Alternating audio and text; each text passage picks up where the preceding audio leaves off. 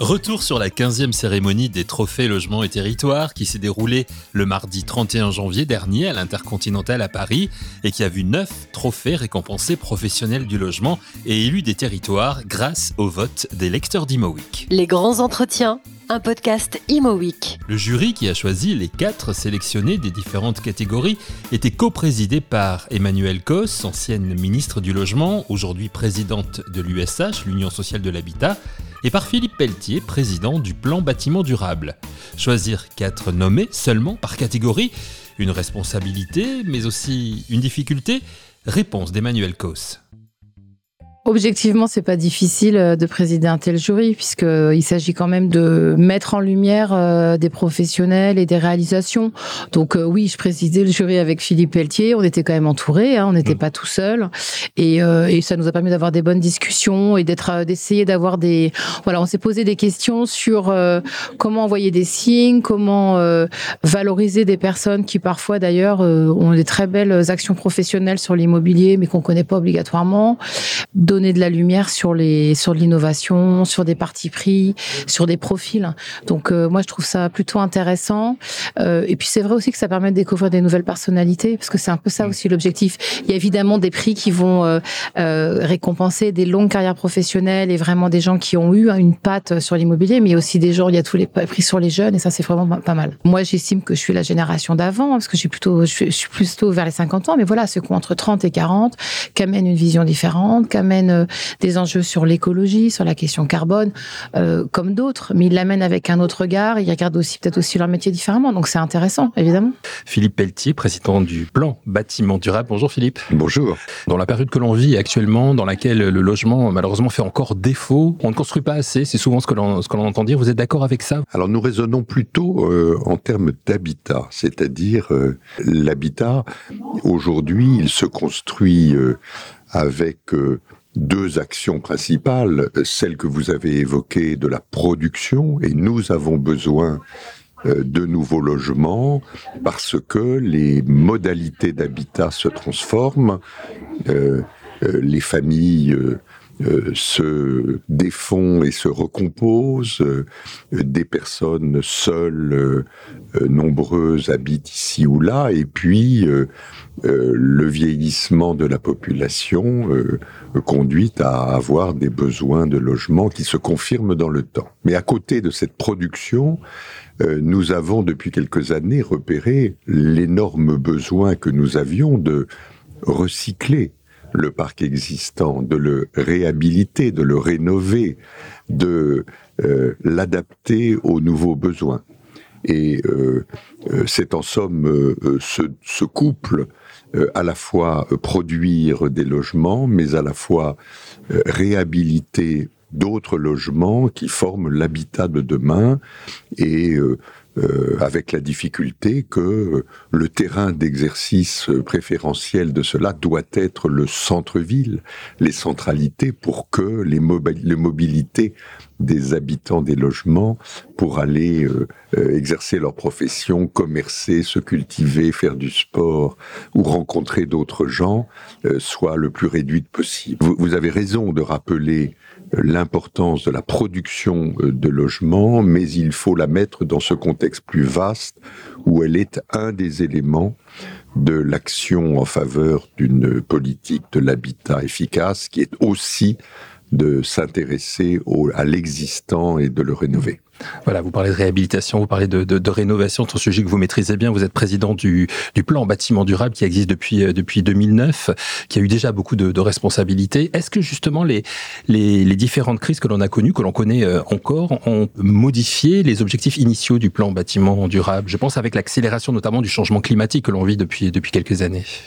Alors, sur un parcours euh, qui a été extraordinairement euh, tracé et respecté depuis euh, le Grenelle de l'environnement, c'est-à-dire 2007, à l'horizon 2050. Donc dans cette ligne extrêmement fixe et stable, nous connaissons évidemment des évolutions et des accélérations. L'évolution principale, c'est que le programme de départ se focalisait sur l'énergie, consommer moins d'énergie, et on savait que la moindre consommation entraîne une réduction de nos émissions de gaz à effet de serre.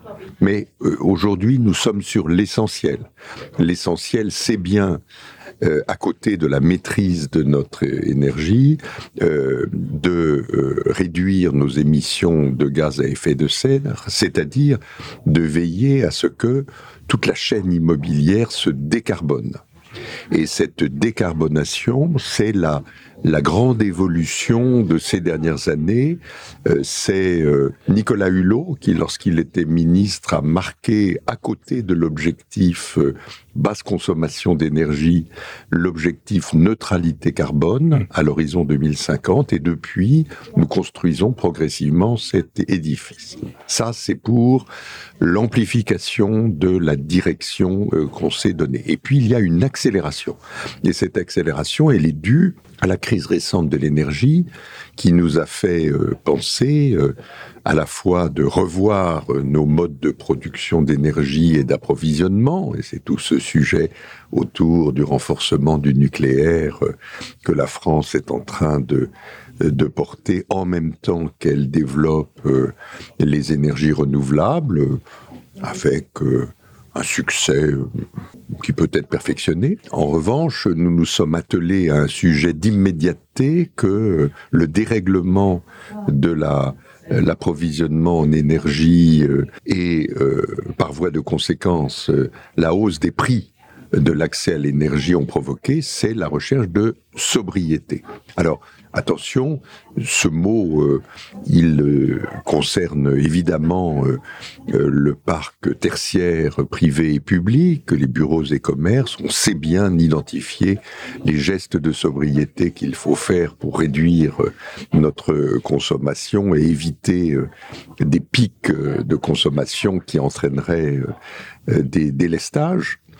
Euh, dans le domaine résidentiel, qui est celui d'aujourd'hui, le sujet est plus compliqué parce que à côté euh, d'une partie importante de la société qui a déjà compris les efforts qui doivent être faits, et vous savez que l'objectif national du moins 10% est quasiment atteint dans le champ résidentiel par l'effort euh, de gens qui souvent sous la contrainte économique, l'accès à l'énergie devient très coûteux, euh, on fait les efforts nécessaires. Mais il y a une frange sur laquelle euh, leur parler de sobriété euh, est périlleux parce qu'ils vivent depuis longtemps, malgré eux, cette sobriété.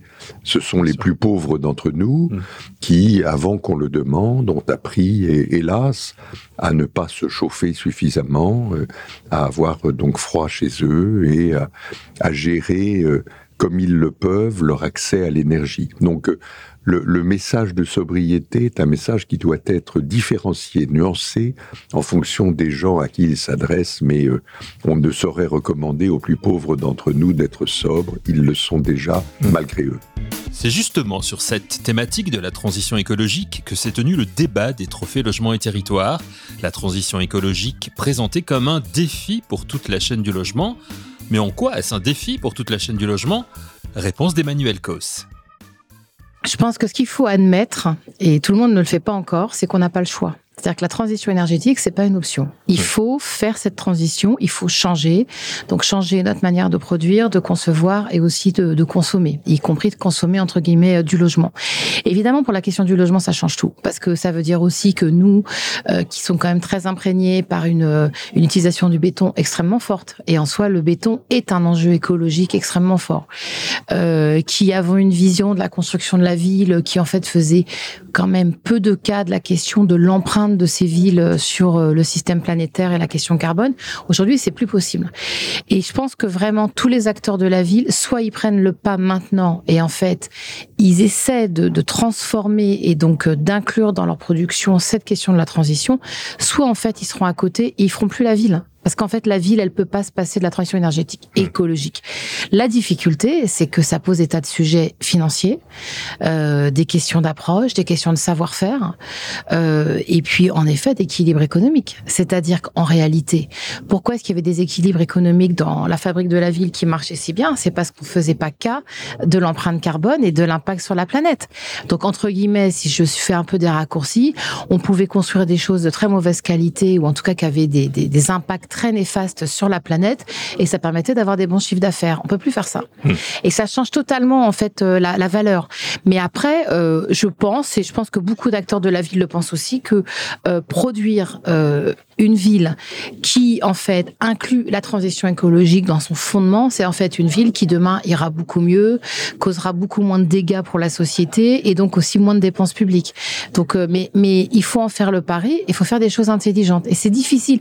On essaie une sorte de révolution, hein, donc euh, c'est une phase un peu de crise en réalité. Une phase de transition. C'est une phase de transition, mais qui peut devenir une crise. Et la question, elle est là. Est-ce qu'on est dans une transition qu'on accompagne, on arrive à prendre le pas, ou est-ce qu'on est dans une crise où en fait on doit faire des virages tellement dingues que en fait ça a des bouleversements énormes, y compris sur les sur les entreprises, sur les acteurs, sur notre manière de faire, sur les ressources humaines. Une crise parce que le, le- le logement, l'habitat, c'est du temps long, et là on a, il y a urgence. Est-ce qu'il y a urgence en plus?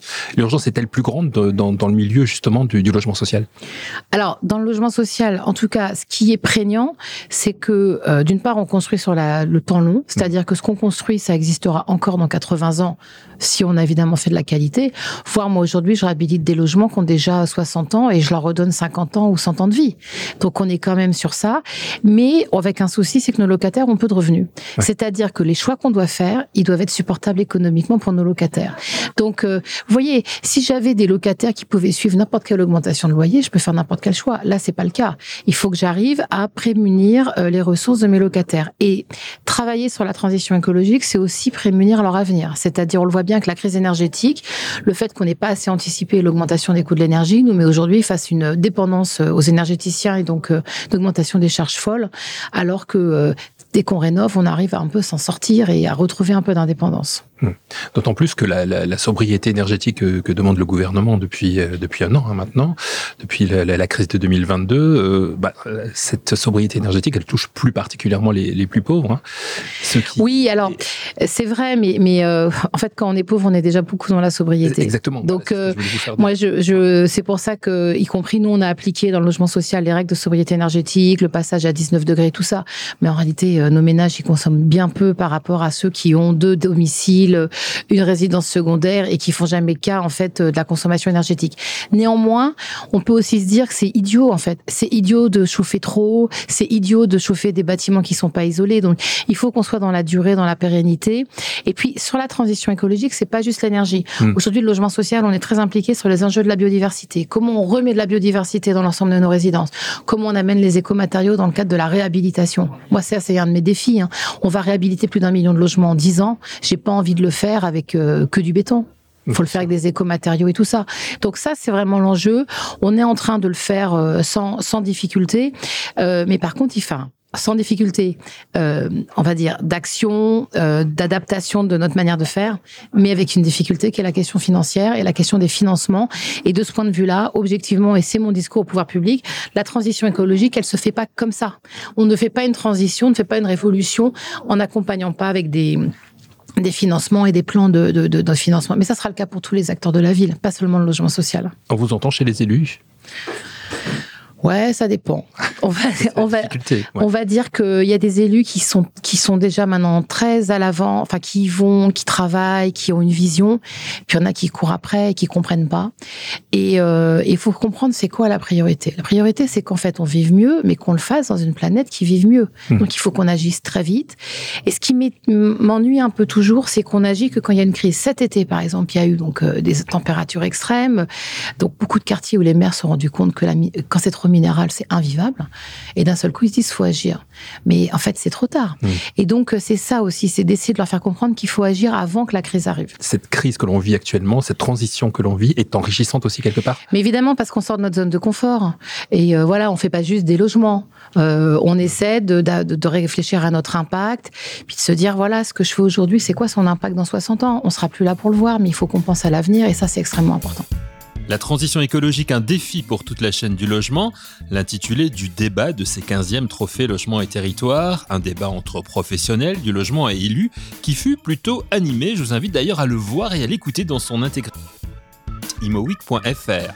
La transition écologique à mener dans un temps court alors que la construction de l'habitat se fait sur un temps long, c'est toute la problématique du plan bâtiment durable dont Philippe Pelletier est le président. Il nous parle des objectifs du plan pour l'année 2023. Ben, ce sont ces sujets-là. Hmm. Euh, je suis chargé de mener euh, aujourd'hui trois concertations euh, qui se complètent l'une l'autre. la première, c'est de d'imaginer un socle commun de référence qui pourrait amplifier ce que la réglementation environnementale 2020 euh, est en train de, de bien dessiner, c'est-à-dire au-delà de l'énergie et du carbone, ne peut-on pas englober des sujets de biodiversité, de qualité de l'air, de l'eau, euh, de l'économie circulaire, euh, du lien entre le bâtiment et les réseaux, etc. Donc une série de problématiques, que nous travaillons avec euh, les euh, grandes associations porteuses de labels pour voir comment elles peuvent s'entendre pour avoir un, même socle à partir desquels elles proposeront aux maîtres d'ouvrage des progrès. Le deuxième élément, c'est qui est en train de s'achever, c'est la remise au gouvernement dans les prochains jours de ce qu'on appelle la feuille de route de la décarbonation du bâtiment. Vous savez qu'avec Étienne Crépon, le, le président du CSTB, euh, j'ai été chargé d'animer cette concertation. Elle a été euh, très vivace à Paris et sur les territoires où j'ai fait un mini tour de France pour vérifier que les propositions parisiennes euh, étaient bien vécues par les acteurs de terrain.